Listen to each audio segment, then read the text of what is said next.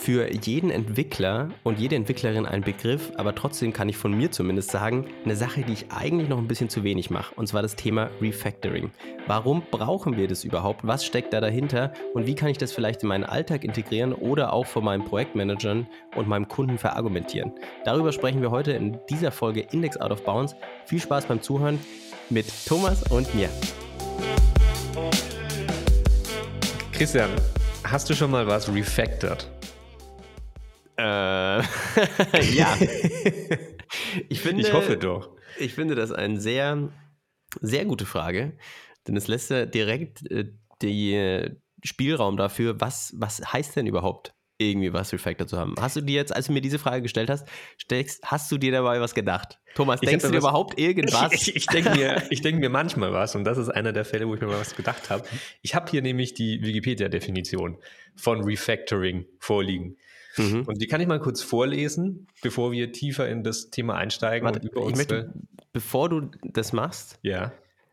möchte ich, darf ich, darf ich kurz mal versuchen, was ich glaube, was da drin steht? Ja. Und auch ja, unsere ja, ZuhörerInnen können ja mal für sich, ich fände es auch cool, mal kurz überlegen, bevor der Thomas uns spoilert, was bedeutet für ein Refactoring? Ich würde für mich sagen, Refactoring heißt Verbessern der Codequalität, ohne die Funktionsweise zu verändern. Yes.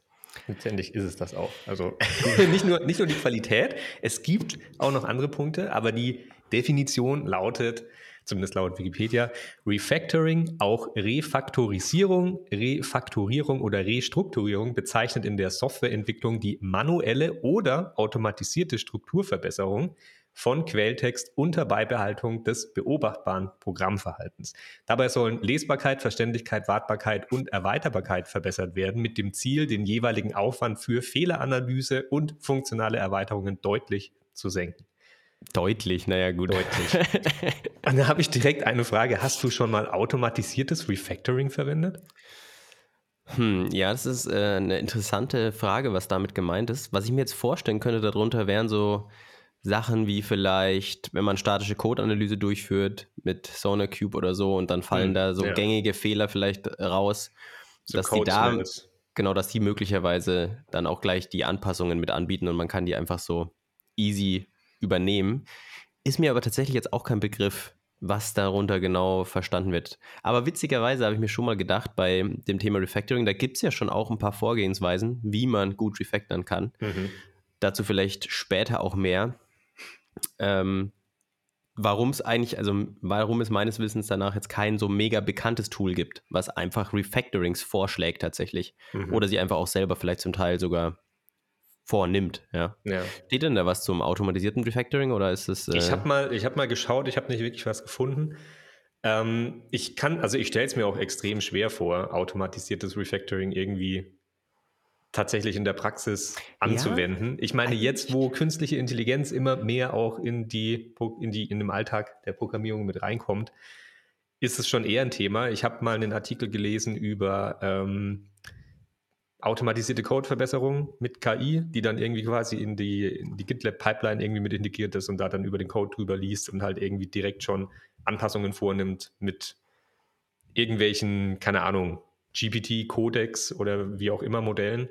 Ähm, da können wir auch mal irgendwie vielleicht eine Folge drüber machen, wenn das eine Folge füllen kann. Aber da kennen wir uns, glaube ich, zu wenig zu aus. Ja, ja. Aber das ist das, das ist das Einzige, was ich so zum Thema automatisierten Refactoring und halt SonarCube und so weiter, wobei ich das jetzt nicht wirklich automatisiert nennen würde. Ja, es ist ja eigentlich nicht automatisiert, weil es ändert ja nichts, aber es führt ja zumindest eine Analyse durch, die dir irgendwie dann vielleicht mal so Code-Smells dich darauf hinweisen ja, kann. Das schon. Und ja, aber so diese klassischen Dinge, wo man sagt, ein Refactoring im Sinne, ja gut, ja, ich, ich, eigentlich auch eine gute Frage, ob Code-Smells immer zwangsläufig die Quelle oder ein Symptom ist von einer Stelle, die vielleicht ein Refactoring tatsächlich braucht. Aber bevor wir da reingehen, wollte ich noch mal ganz kurz sagen zu dem, was du gesagt hast mit diesem automatisierten Refactoring. Mhm. Ich glaube auch eigentlich eine sehr spannende Thematik mit ähm, KI und den Tools, die damit irgendwie kommen. Ja. Und es kann ja immer noch, also es muss, glaube ich, nach wie vor ein Refactoring ist wirklich eine Sache, die sehr komplex ist, weil man dafür ja eigentlich wirklich vollumfänglich verstehen muss, was man da refactort und was das Ziel eines des Refactorns ist. Ja? Also es ist ja nicht ja. mehr nur so, dass man sagt, hey, ich möchte XYZ gerne, also ein Feature umsetzen, sondern ich möchte ein Feature die bestehenden Features beibehalten und ein Refactoring bauen, während ich Features, die es vielleicht noch gar nicht gibt, berücksichtige. Ja, Oder eben genau. während ich vielleicht andere Faktoren, die für mein Projekt wichtig sind, verbessere, ja, wie zum Beispiel halt allgemein, wie schnell ich mich im Projekt bewegen kann, Flexibilität. Ähm, aber eben ja auch so Geschichten wie Bauzeiten, Abhängigkeiten von anderen Modulen etc. pp. Onboarding von neuen, also von neuen Entwicklern. Es, es, gibt, ja, es sind immer irgendwie viele Themen, die da irgendwie mit reinspielen. Hast du, also wie, wie gehst du denn vor, wenn du was refactorst? Ist das eher so, du, du schreibst einfach mal drauf los und dann äh, kommst du irgendwann an den Punkt, wo du sagst, okay, jetzt müsste ich tatsächlich mal refactoren und setzt dich dann wirklich hin und refactorst deinen Code, also strukturierst sie neu, ähm, nimmst Sachen, packst sie vielleicht in irgendwie modulare Bausteine, dass sie davon entkapselt sind, löst Redundanzen auf von Code, den du vielleicht irgendwie an vielen Stellen mehrfach verwendest? Oder ist das bei dir so ein Prozess, den du einfach während der Programmierung schon beachtest, wo du dir denkst, ah, die Zeile habe ich doch irgendwie da oben schon mal getippt? Kann man das vielleicht nicht direkt gleich in eine Funktion umpacken? Also machst du da so einen richtig clean Cut, jetzt mal Refactoring, oder passiert das während der Programmierung einfach?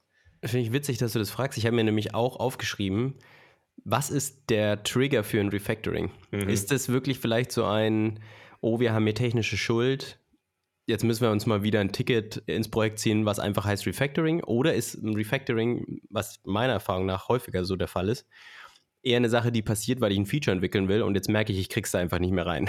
so, es ist so ugly mittlerweile. Ich kann an dieser Stelle nicht, nicht mehr irgendwie refactoren. Also ich habe irgendwie immer wieder diesen Moment gehabt, wo ich mir gedacht habe, oh, das müsste man eigentlich refactoren mhm. diese Stellen. Und dann war es auch so, dass man vielleicht mit seinem Projektmanager gesprochen hat, gemeint, boah, da müsste man echt mal refactoren. Und heißt, ah, okay, ja, aber das Ticket oder das Feature muss jetzt auf jeden Fall noch durch bis nächste Woche Mittwoch. das ist das ähm, Beste. Das ist immer so. Es ist immer jetzt, das gleiche Gespräch. Jetzt legen wir mal ein Ticket dafür an. Und dann gibt es dieses Refactoring-Ticket und dann kopiert man die Ticketnummer an die Stelle im Code. Also jetzt alles sehr, sehr ähm, ja, anekdotische Erfahrungen von meiner Seite, aber irgendwie ist es dann halt so und dann steht diese Ticketnummer da einfach für immer und der nächste, der dann auch wieder eine Änderung an dieser Stelle vornehmen muss, der sagt dann, hey, eigentlich wollten wir das refactoren und dann sagt er wieder, ah, okay, ja, ich plane es mal ein, ich frage mal nach, aber wir brauchen auf jeden Fall diese Änderung bis nächste Woche Mittwoch mhm. und dann, ja, dann nimmt das so irgendwie so ein bisschen seinen Lauf. Aber bevor du auch beantworten kannst, wie du es machst, was ich schon merke, und das ist auch eine Sache, die sich für mich oder bevor ich jetzt in mein Thema reinkomme, wie sieht es denn bei dir aus? Wie, wie gehst du, bevor wir das Thema wieder so ein bisschen wechseln, wie, wie gehst du denn daran? Ich hätte sogar noch ein Modul, was wir dazwischen schieben können. an, an, Themen. Erinnere mich nochmal dran, dass, dass du wolltest, dass ich die Frage auch beantworte. Ich finde es aber so gut, weil ich habe hier so ein paar Vorteile, zumindest theoretische Vorteile von Refactorings aufgeschrieben und ein paar wenige Nachteile. Ähm, und eigentlich dachte ich, dass wir vielleicht so zuerst die Vorteile besprechen, dann die Nachteile. Ich finde es aber aufgrund des Gesprächs jetzt gerade gar nicht schlecht, zuerst einen der Nachteile zu beleuchten. Und vielleicht ist es auch gar nicht so schlecht, dann positiv aus dem Ganzen rauszugehen, weil für uns Programmierer hat Refactoring ja eigentlich fast immer nur Vorteile. Aber für die Leute, die sich nicht mit dem Code beschäftigen, falls ihr es nicht auf YouTube schaut, Christian hat gerade so mit dem Kopf hin und her gewackelt, ist sich anscheinend nicht ganz sicher. ja, wie so ein Wackeldackel. ähm, also es ist, an sich ist Refactoring, glaube ich, immer erstmal aufwendig und kostet Zeit. Und es kann auch dazu führen, dass neue Bugs, die davor noch nicht existiert haben, introduced werden, weil du halt irgendwie deinen kompletten Code umbaust. Und da kann auch mal passieren, dass halt, dass du nicht an alles denkst und dann halt ein neuer Bug dazukommt, ähm, der dann wieder gefixt werden muss. Also insgesamt ist es erstmal sehr viel Aufwand. Es kostet Zeit, Zeit ist Geld und der Kunde hat eigentlich erstmal, der das Ganze zahlt, der hat eigentlich erstmal nichts davon, weil der denkt sich, okay, die Programmierer haben mir halt irgendwie gesagt, sie müssen da jetzt mal den Code ein bisschen aufräumen. Weiß ich jetzt nicht, warum ich da irgendwie so viel Geld investieren soll. Und ähm, ich sehe ja nichts davon. Die Anwendung an sich ändert sich nicht, es bleibt alles gleich, aber im Hintergrund wurde jetzt anscheinend irgendwie mal aufgeräumt. So, als jemand, der nicht Einblick in den Code hat, der vielleicht auch keinen Code versteht, weil er es nicht verstehen muss, fragt man sich so erstmal, why? Also wieso, wieso muss Refactoring überhaupt betrieben werden? Was habe ich davon? Ja, ich finde auch, wenn man das so formuliert, dann könnte man sich die Frage stellen, ist das überhaupt gut, ein Ticket dafür zu haben? Weil wenn du ein Ticket mhm. hast, dann heißt es, äh, Tickets sind ja irgendwie auch da, um Sichtbarkeit zu erhöhen, gerade nach oben hin. Von, und in der Regel gibt es ja, ja, gibt es unterschiedliche Meinungen, aber wenn man jetzt irgendwie im agilen Umfeld arbeitet, gibt es ja irgendwie Stories, gibt vielleicht auch Tasks und Bugs. Und eigentlich sind Stories total High-Level Bugs können schon ein bisschen spezifischer sein, aber im Großen und Ganzen beschreibt man ja immer ein Verhalten der App, mhm. was sich was gewünscht ist, oder ein Verhalten der App, was nicht so funktioniert, wie es gewünscht ist. Und dann hast du da irgendwie dazwischen drin mal so ein Ticket, was heißt Refactoring von der Container Engine. Keine Ahnung, was, was auch immer das sein soll, ja. ja. Und damit kann ein Projektmanager nichts anfangen du kannst es nicht einschätzen und du kannst es eh nicht zum Kunden verrechnen, weil der sich sagt, hey, das ist mir scheißegal, ich habe euch nicht dafür bezahlt, dass ihr Code schreibt, so dass ihr den später mal wieder refactoren müsst. Das, das ist sowieso, auch total unrealistisch ist, aber gut. Ja, ich finde übrigens auch, ähm, jetzt mache ich hier, wir sind ja dafür bekannt, dass wir gerne in unserem imaginären Themenweinkeller alle Fässer einmal anmachen und dann, dann gärt alles vor sich hin und ist schlecht und wir können nie wieder eine Folge darüber machen, weil wir alles einmal so gemacht haben. ähm, aber das ist, jetzt weiß ich nicht mehr, was ich sagen wollte. Ich wollte jetzt gerade so ein, Fa jetzt habe ich das Fass aufgemacht und habe aber dabei du, du leider vergessen, was da drauf stand. Du hast gerade darüber gesprochen, dass der Kunde ja eh nichts davon hat und äh, genau, man kann das jetzt, nicht beim Kunden genau. verrechnen und so. Ich wollte sagen, das ist, glaube ich, auch so ein Grund, warum alle zwei bis drei Jahre Software neu geschrieben wird. so, das ist, weil das eh besser zu verkaufen ist, ja, anstatt dass du irgendwie einfach bei jedem Ticket mit einplanst, hey, wir brauchen hier ein Refactoring es ist so, alle drei Jahre heißt es einfach, hey, die Software ist jetzt mittlerweile so komplex geworden, wir müssen die von Grund auf neu denken. Das ist ein das, guter Punkt. Ja, und ja, das ist nämlich voll. auch das, warum, ähm, jetzt mache ich hier noch quasi so ein kleines anderes Fass, was daneben steht, auf, warum alle vor kurzem irgendwie, oder meine Vermutung, das ist meine Vermutung, warum ganz viele große Player in, in letzter Zeit auch weggegangen sind von dieser nativen, äh, nicht nativen, von React Native oder was weiß ich, was die verwendet haben, für die Cross-Plattform-Entwicklung. Mhm. Ähm, ich glaube, ähm, Airbnb ist dafür, glaube ich, be bekannt, dass die von React Native wieder weggegangen sind und Mods den Post darüber geschrieben haben. Mhm. Und ich habe mir das so durchgelesen und habe mir gedacht, ja, okay, ihr habt jetzt zweieinhalb, drei Jahre auf React Native gesetzt und sagt jetzt hier einen Artikel, warum wir wieder alles von Scratch neu schreiben mit Native. Und eigentlich alles, was ich rauslese, daraus ist, okay, das Projekt ist groß geworden, schwer zu warten und deswegen switchen wir auf Native. Und ich bin gespannt in drei Jahren, wenn es dann heißt, warum wir zurück auf React Native switchen. Die Technologie ist jetzt soweit und wir haben, wissen jetzt besser, was unsere Anforderung ist und bla bla bla. Oder irgendwas ich, anderes, Flutter und Co. Ja, ja. ja, es ist einfach so, glaube ich, es gibt so Lebenszyklen von Software, wo Entwickler an irgendeinem Punkt sagen, okay, wir müssen es komplett neu bauen. Ich, ich check nicht mehr, wie hier was funktioniert. Und eben, ich glaube, ein Grund dafür ist, dass Refactoring als so ein alleinstehender Task manchmal gesehen wird, losgelöst von dem Daily Business. Das ist eine Sache, mhm. die man aufschiebt. Mhm. Und das wollte ich eigentlich auch vorhin sagen, ähm, zu dem, wie sich mein Umgang mit Refactoring irgendwie geändert hat, weil das war für mich nämlich auch immer so, dass ich mir so gedacht habe, also deswegen habe ich auch mit dem Kopf so ein bisschen geschüttelt, als du gesagt hast, ja, für die Entwickler, die wollen das eigentlich, ist es nur gut, nur positiv und die haben da Bock mhm. drauf.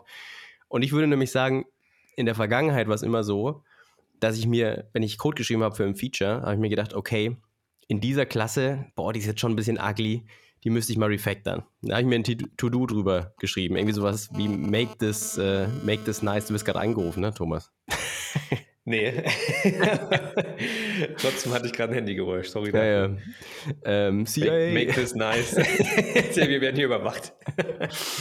ähm, genau, wo ich dann nice, reinschreibe, make this this. nice. Ja, oder Refactor This steht dann da, da meistens drüber. Und dann habe ich zwei Monate später da drauf geschaut, weil ich mir dachte, so, hm, was mache ich denn jetzt? Ja, dann schaue ich mal meine To-Dos an und dann habe ich mir dieses Ding angeguckt und dann habe ich mich dabei ertappt, wie ich gesagt habe, naja, eigentlich weiß ich gerade gar nicht, wie ich das besser machen soll. das, und dann bleibt es so. Ja, dann, dann lasse ich dieses Make this nice da oben drin stehen. Ich habe sogar eine Anekdote, wo ich einmal einen ähm, Kumpel von mir gefragt habe, der auch iOS-Entwickler ist, ob er mit mir mal über mein privates Projekt drüber schauen kann, weil ich glaube, hier muss ich was refactoren. Mhm. Und dann haben wir uns das zusammen angeschaut und dann hat er so gemeint, nö, das passt schon alles. Und ich war dann so, oh ja, okay. dann, ja. dann, dann lasse ich das irgendwie so.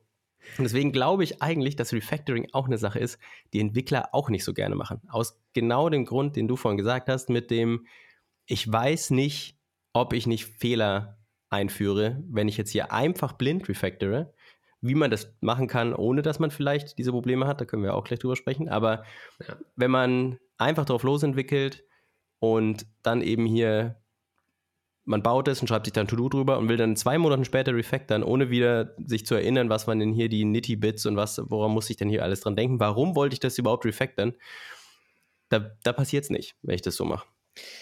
Ja, interessant. Also bei mir ist es genau andersrum. Ich glaube, ich könnte echt einen Großteil meines, meiner Zeit, in der ich programmiere, ähm, damit füllen, zu refactoren und wäre damit, glaube ich, sehr glücklich. Also ich finde ich find das immer extrem spannend, sich zu überlegen, ähm, ich habe hier bestehenden Code, der funktioniert, der tut, was er soll, aber wie kann ich den denn ähm, so umbauen, dass er modularer ist, dass ich vielleicht äh, fast schon mit so einem Gedanken einer, einer Bibliothek oder einer Library ähm, Sachen abstrahiere, dass ich da irgendwie alles an den richtigen Ort lege. Also es ist vielleicht so ein bisschen, eigentlich habe ich keinen, wie heißt das? O OCD? Ja, Nein. ja, OCD oder OCD. Zwangsstörung. Ja, genau, sowas, sowas habe ich eigentlich nicht, aber ich glaube, da ist es echt so ein bisschen so von dem Gedanken getrieben, dass man es einfach schöner machen kann, dass man es besser machen kann, dass, dass man es stabiler, ähm, verständlicher, übersichtlicher und nachvollziehbarer machen kann. Und das Beste ist, dass das meistens Projekte sind, an denen ich sowieso nur selbst arbeite. Mhm. Es kommt sehr selten vor, dass dann tatsächlich irgendwelche anderen Entwickler da drüber schauen oder dran arbeiten müssen. Aber ich habe mir auch so ein bisschen auf die Fahne geschrieben, also wenn ich irgendwie mit einem Neukunden oder sowas spreche, ähm, der überlegt, mit mir zusammenzuarbeiten und was von mir entwickeln lassen möchte, ist es auf jeden Fall ein Punkt, den ich immer erwähne, dass ich mich an Best Practices halte, dass ich versuche, äh, den Code ähm, so zu programmieren, dass er auch für andere, falls es mal vielleicht später die Zusammenarbeit wieder beendet wird, verständlich und nachvollziehbar ist, dass sie eben nicht, wie so oft, an der Stelle sind, sie trennen sich von einem Programmierer oder einer Programmiererin, weil es irgendwie nicht mehr gepasst hat. Projekt wird übergeben an jemand anderen und der schaut drüber und denkt sich, also das müssen wir alles neu machen. Das ist. Äh, Aber kein, wie also definierst du, nicht. wie definierst du dann für dich die Ziele deines Refactorings? Also, ich meine, ich kann mich natürlich, ich habe schon auch die Momente, wo ich mir denke, hm, passt es jetzt oder passt es nicht? Mhm. Oder natürlich, man denkt sich eigentlich immer, das kann ich schöner machen.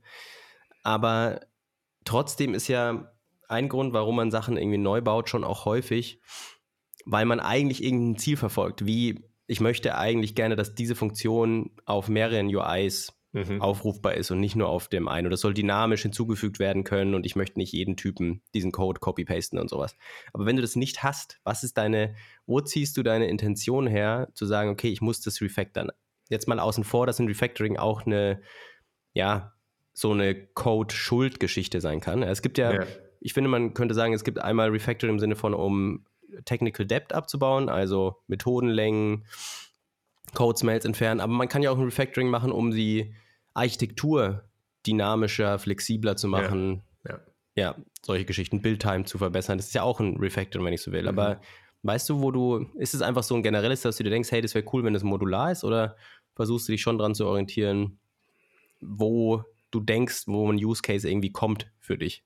Ja, ich glaube schon. Also an sich ist es so tatsächlich die eigene, die eigene Motivation, einfach zu sagen, es wäre schön, wenn es schöner wäre.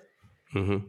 Ähm, aber natürlich muss man auch meistens dann, vor allem wenn man irgendwie auf Zeit abrechnet oder sowas oder ein festes Budget zur Verfügung hat, schauen, ähm, dass das natürlich nicht den Rahmen sprengt, weil du musst ja trotzdem auch dein Produkt vorantreiben, die Funktionen implementieren und so weiter.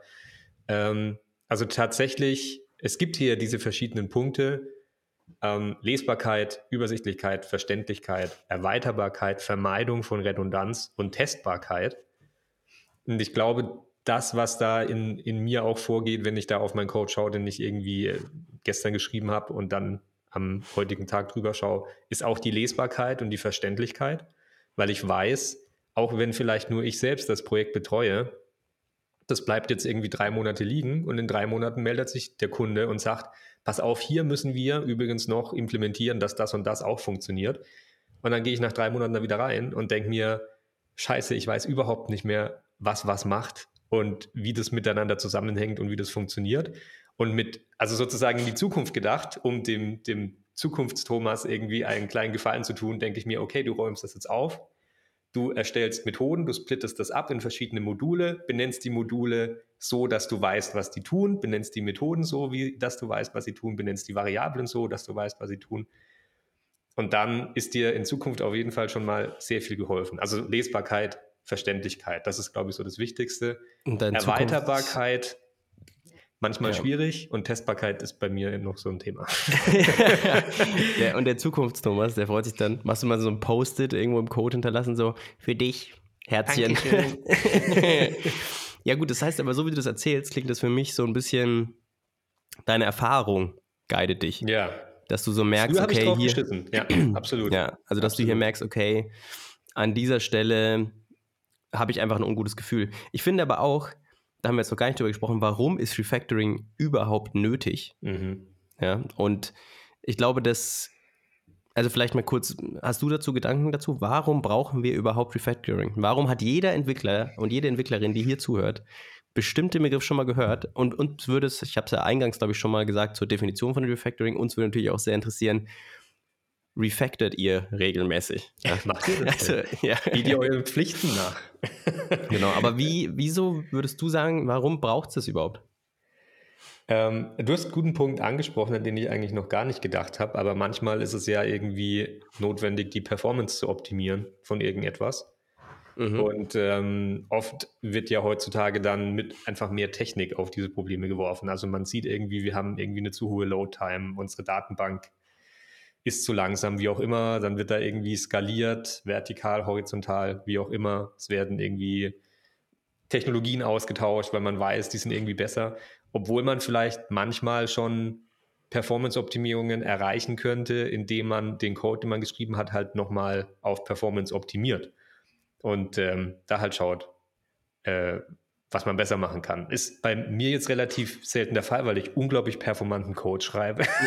Nein, weil ich mir einfach das Thema ist bei mir zum Glück äh, nicht so wichtig. Ich muss nicht so extrem auf Performance achten und so eine Ladezeit von der Website oder einem Online-Shop ähm, ist durchaus, sage ich mal, etwas, was man dann auch mit, mit der Zeit und mit der Erfahrung einfach weiß, wie, wie man es besser macht. Ähm, aber ansonsten, also das fand ich, fand ich jetzt einen guten, guten Punkt, an den ich gar nicht gedacht habe. Und ansonsten denke ich halt auch Verständlichkeit, Lesbarkeit. Es ist ja in den meisten Fällen mehrere Leute, die an sowas arbeiten und nicht nur eine Person, so wie bei mir meistens. Ähm, bedeutet, wenn du ein Team hast mit 100 Leuten, die an einer Codebase arbeiten, dann ist es natürlich äh, notwendig, dass jeder weiß oder zumindest relativ schnell versteht, was macht diese Methode, was macht dieses Modul, wie kann ich denn ein neues Feature implementieren mit Hilfe von existierenden Modulen, auf die ich vielleicht zugreifen Hm. Oder wie siehst du das? Ja, worauf ich eigentlich hinaus wollte mit der Frage war, ähm, dass ich glaube, dass, also was heißt ich glaube, wir brauchen eigentlich Refactoring, weil wir Fehler machen. Und weil es unmöglich ist, in der komplexen Softwarelandschaft, die wir heutzutage haben, zu überblicken, was in Zukunft gebraucht wird. Und es ist nicht nur unmöglich, sondern es ist auch Quatsch, das zu tun. Und gerade wenn wir, wenn ich ein Feature entwickle, ich, ich lerne, während ich das Feature entwickle, verstehe ich, wie ich es entwickeln will. Und es ist nicht so, dass ich, natürlich versuche ich das, ja, ich versuche immer schon zwei Schritte vorauszudenken, aber vielleicht schaffe ich auch drei Schritte, aber ich schaffe halt nicht 100 Schritte vorauszudenken. Und dann habe ich am Ende dieses Feature dahin gebaut und es gibt Teile, die gut sind, weil gerade so der letzte Teil, der fügt sich ja dann häufig einfach zusammen. Aber das, was man ganz am Anfang geschrieben hat, ist ja schon irgendwie häufig so ein Batzen, wo ich erstmal Mhm. Vermutungen habe und mir überlege, okay, ich brauche die und jene Methoden und deswegen bohre ich mal ein Loch in die Klasse. Und dann bohrst du diese ganzen Klassen irgendwie an und schreibst da Getter und oder halt irgendwelche Funktionen, wo du da reingucken kannst oder was setzen kannst. Und die bluten da alle so aus irgendwie und bluten ins System rein. Nicht noch ein Getter. Und dann hast du irgendwie, was du dabei nicht siehst, ist, dass wenn du eine dieser Kranken irgendwann, äh, eine dieser Klassen irgendwann mal krank wird, wird dein ganzes System krank. Ja? Und mal hier so eine, weil du jetzt überall, die teilen sich jetzt einen Blutkreislauf. Alles, was du da gebaut hast. Alles Und- ist angeschlossen an Genau, und dieser, dieser, Materie. ich glaube aber, dass dieser Durchstich total wichtig ist, dass man sich erstmal überlegt, okay, ich will ein Feature, ich meine, das ist ja auch der Grund, warum man Prototypen eigentlich baut. Dass man sagt, ich will erstmal gucken, geht es überhaupt? Was braucht es dafür, dass ich XYZ bauen kann? Aber der wichtige Punkt ist, ich darf es dann so nicht lassen. Ich baue mir das, vermute, wie es irgendwie gehen kann. Und dann bin ich an dem Punkt, wo es funktioniert. Und jetzt ist der, jetzt sollte ich mir darüber nachdenken, geht es schöner? Das ist jetzt zum Beispiel das, was ich vorhin schon eingeleitet habe, Mhm. mit dem, das hat sich geändert in meiner Herangehensweise, was Refactoring angeht. Weil ich habe früher, das dürfen meine zukünftigen ähm, oder meine aktuellen Arbeitgeber, Projektgeber nicht hören, ja, aber ich habe früher halt immer so gebaut, dass ich eigentlich ein, Feature entwickelt habe. Und dann, wenn es fertig war, bin ich schon nochmal drüber gegangen und so, hm, kann ich das verändern und das verändern irgendwie. Aber ich habe nicht, ja, für mich war Refactoring so ein extra Step, der am Ende kommt. Und jetzt mittlerweile, und der entscheidende Punkt dafür, dass es funktioniert, ist das Thema Tests. Da haben wir bis jetzt noch nicht drüber gesprochen. Ich bin mir sicher, alle, die sich mit Refactoring auskennen, die denken sich gerade, die reden über Refactoring, haben noch, ein, noch nicht einmal Tests erwähnt. Ich habe ganz kurz mal Testbarkeit erwähnt. Sehr gut. Was auf meiner Liste steht. Äh, hast du jetzt eigentlich gerade gemeint, deine zukünftigen Kunden oder die Arbeitgeber, für die, für die du gearbeitet hast und für die du aktuell arbeitest? Auch meine aktuellen, alle. So, alle, die das hören, ja. dass ich so ja. gearbeitet habe, ist eigentlich, müssen, die, denk, die denken sich, okay. Legacy Code einfach.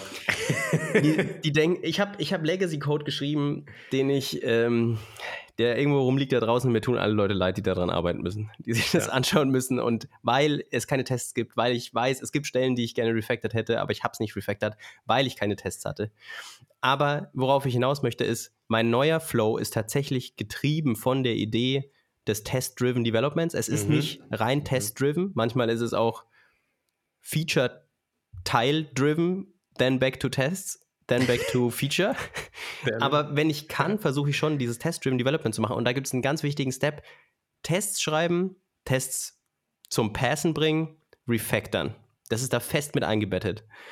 Und ich mache das jetzt seit ja, eigentlich seitdem ich jetzt als Freelancer arbeite, ist das eine Sache, die ich sehr intensiv pflege und es ändert meinen kompletten Workflow so krass und auch der Umgang mit Refactoring ist damit so krass anders, weil du hast dann einfach dieses Refactoring ist kein Task mehr, den du vor deinem Projektmanager verargumentieren musst, sondern mhm. Refactoring mhm. ist Teil deine, deiner Entwicklung ähm, ah, und, ja, ja, und du hast dann, du, musst, du brauchst, du hast kein Ticket mehr, du musst es vom Kunden nicht argumentieren, weil du sagst einfach, ich ship dir das Feature und Refactoring hast du aber permanent damit eingewoben, weil es mhm. einfach ein Teil von, von deinem Flow ist, ja, du, dass du Tests schreibst, deine Tests sind erstmal rot, dann implementierst du den Teil, dass sie grün werden, dann refactorst du und du hast zusätzlich diese Sicherheit, dass das Refactoring nicht die Features bricht, die du gebaut hast. Ja? Also äh, wenn du eigentlich ein Refactoring, was ich wirklich, ich habe das jahrelang gemacht und ich weiß, dass man das immer noch viel macht, aber ein Refactoring ohne Tests ist wie wenn du die Hand in so eine Tischkreissäge reinhältst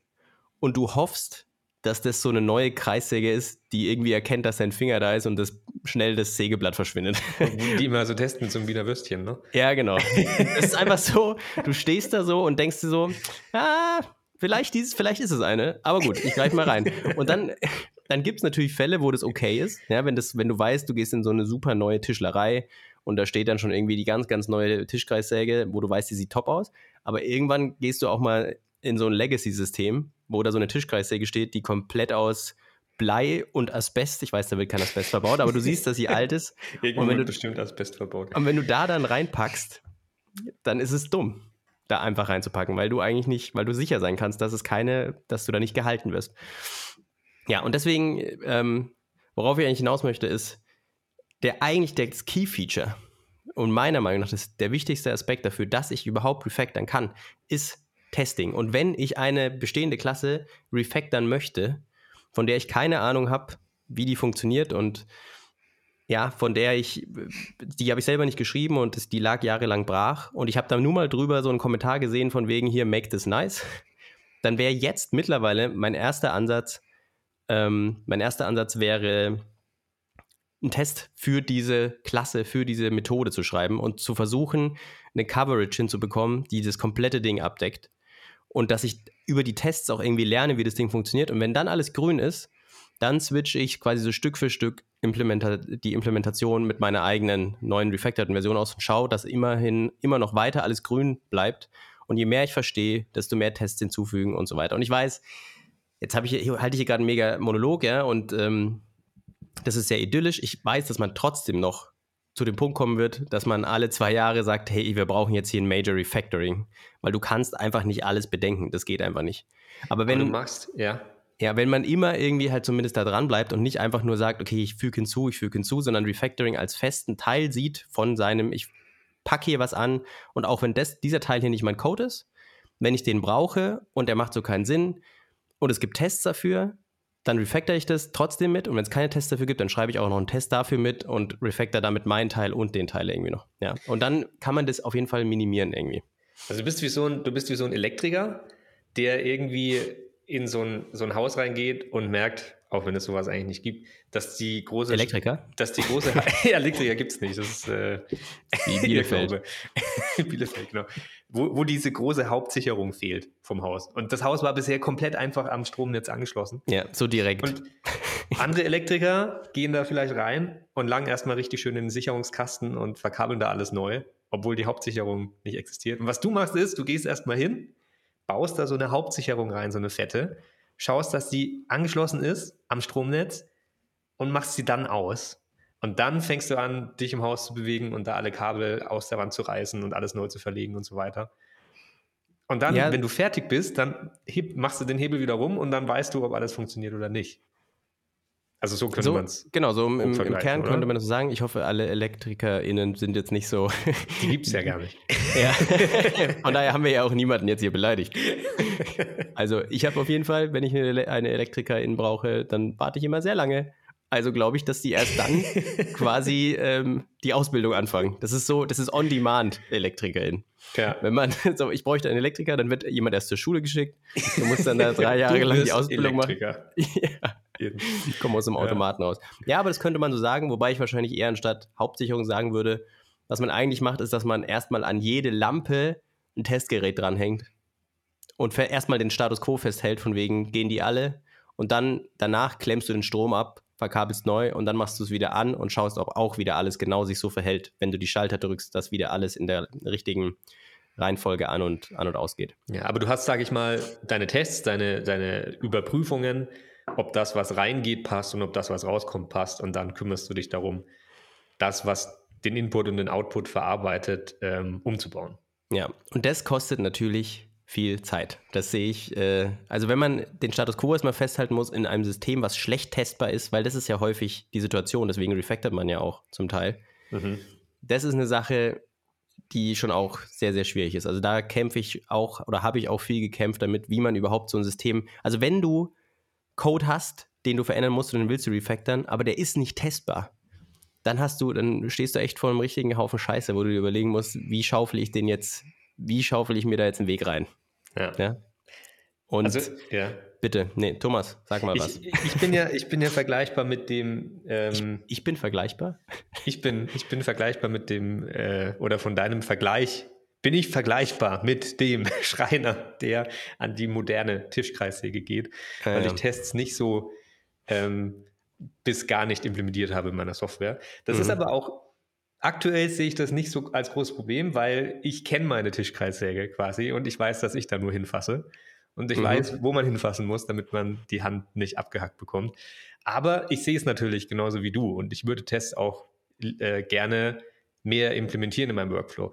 Jetzt hast du vorhin gesagt, ähm, du konntest oft nicht Refactoring machen in deinen alten Jobs oder bevor du halt Data, bevor du Test-Driven Development angefangen hast weil die Tests gefehlt haben, weil du es nicht testen konntest. War das wirklich der einzige Grund oder war auch Zeit der Grund und keine Ahnung, dass der, dass dein Vorgesetzter oder der Kunde gesagt hat, andere Dinge sind wichtiger, als jetzt da irgendwie Tests zu schreiben und Refactoring zu betreiben. Falls das nämlich der Fall ist, dann wäre ja beim Test-Driven Development einfach nur quasi die Verschiebung von, ich habe mein Refactoring-Ticket, wo ich mich, wo ich Zeit investieren muss, versus die Entwicklung an sich dauert einfach länger, weil ich in meinem Entwicklungsprozess Tests integriere und das muss ich mit draufrechnen quasi. Mhm. Also ich glaube schon, dass die Entwicklung gerade zu Beginn von einem Projekt, wenn du Test-Driven implementierst, dauert sie länger.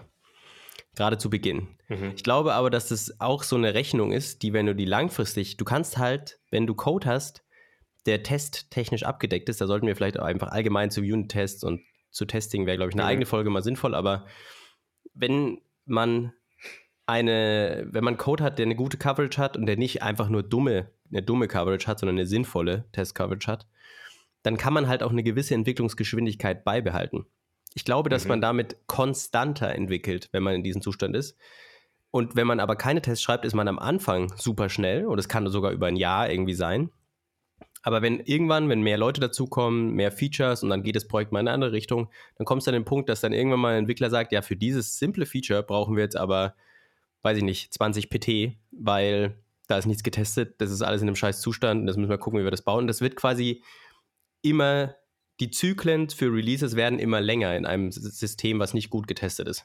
Das ist mhm. jetzt auch eine Sache, wo ich sagen würde, da ist meine, ich habe das nicht gemessen. Das ist meine Vermutung dahinter und das finde ich nämlich auch eine super spannende Frage, ob Test-Driven Development über einen Zeitraum von einem Jahr vielleicht wirklich langsamer ist. Weil ich, ich weiß es nicht und ich merke, ich, ich baue gerade ein relativ großes Feature ein in meinem, in dem Projekt, wo ich gerade dran arbeite.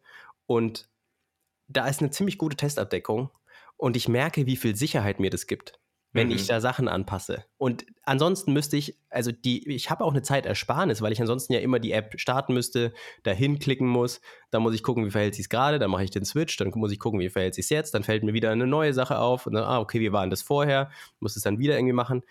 Und deswegen finde ich, dass man, äh, dass man nicht so klar sagen kann oder nicht eindeutig sagen können, dass Tests mehr Zeit beanspruchen, weil man spart sich in den Entwicklungszyklen einfach Zeit und man spart sich vor allem auch langfristig Zeit. Ja. Und ein, auch ein Kommilitone von mir, ein ehemaliger Kommilitone von mir, der hat mal einen Vortrag über Testing gehalten, der hat gemeint, er würde lieber für eine Anwendung den kompletten Source Code verlieren. Also du, die, die Frage ist quasi die, würdest du lieber, wenn du weißt, du musst danach wieder du bekommst ein fremdes Stück Code und eine fremde, du musst ein Projekt übernehmen und entweder hast du den kompletten Source Code verloren oder du hast die komplette Testing Suite verloren. Und du sollst aber daran weiterarbeiten. Und er hat gesagt, er würde lieber, er hätte lieber nur den Testcode, als dass er quasi nur den Quellcode hat ohne die Tests. Weil mit den Tests, das ist wie eine Definition. Du weißt, wie die Dinge funktionieren mhm. müssen. Mhm. Und wenn du den Source Code hast, dann verstehst du eigentlich gar nicht, was ist das erwartete Verhalten, warum soll dieses und jenes so funktionieren. Und mit den mhm. Tests kannst du aber eigentlich wieder von Null auf den Code schreiben, wenn es gute Tests sind, ja. Fand ich einen interessanten Ansatz. Ich würde das jetzt nicht ganz so, ich hoffe, dass ich nie in so eine Situation komme, aber ich fand den Ansatz irgendwie spannend. Also das heißt, so, es ist, es ist dann einfacher wahrscheinlich, den, den Code zumindest sinnbildlich zu reverse engineeren, weil du die Definition kennst und die Dinge, die erwartet werden im Vergleich zu, du hast keine Absicherung, aber hast dafür genau. die Maschine, weißt aber nicht, wie, wie du sie bedienst. Sozusagen. Genau, das ist, das ist das Sinnbild von so einer Kreissäge, die du anschmeißt und du hast noch nie, warst noch nie in der Kreissäge gestanden. Jetzt sagt dir jemand, du sollst die Drehzahl oder du sollst da einen Tisch bauen. Ja, du sollst deine Hand reinhalten. Ja, genau. und du weißt nicht, ist es so eine mit diesem, wo die Wurst nicht geschnitten wird? Die, die, Wurst. Du, die Wurst. Du, du, sagst dann so, könnte ich eine Wurst nehmen? So, nee, nee. nee.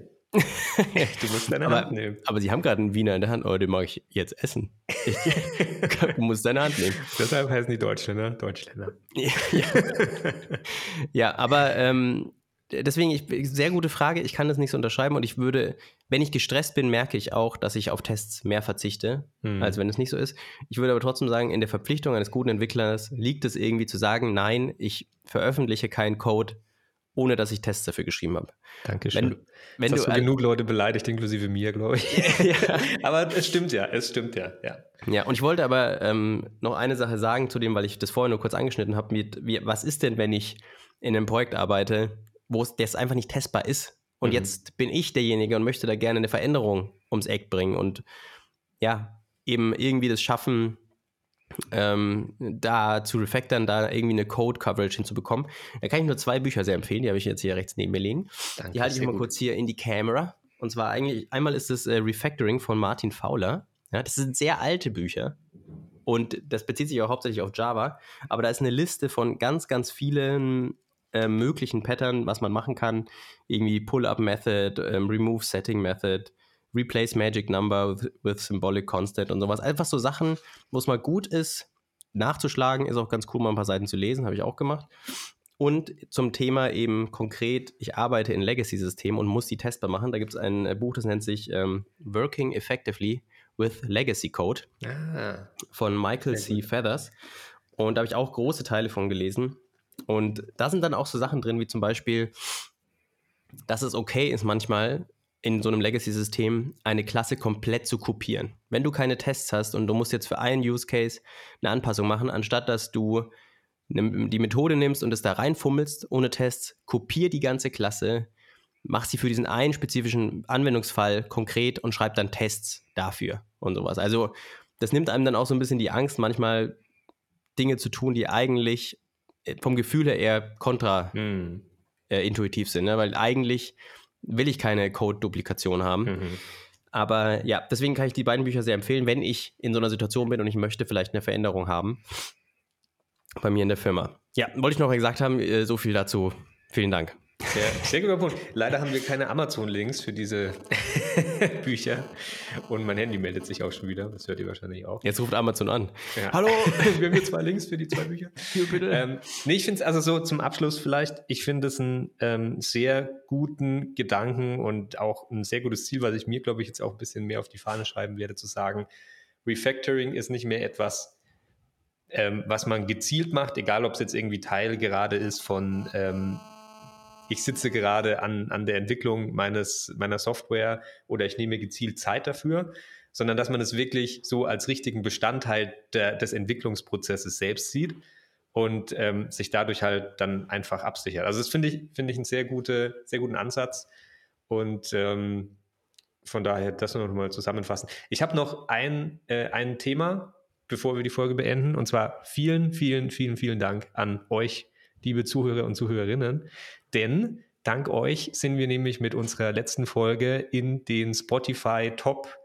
äh, 30 Tech Podcasts in Deutschland gekommen. Auf Platz 29 zuerst.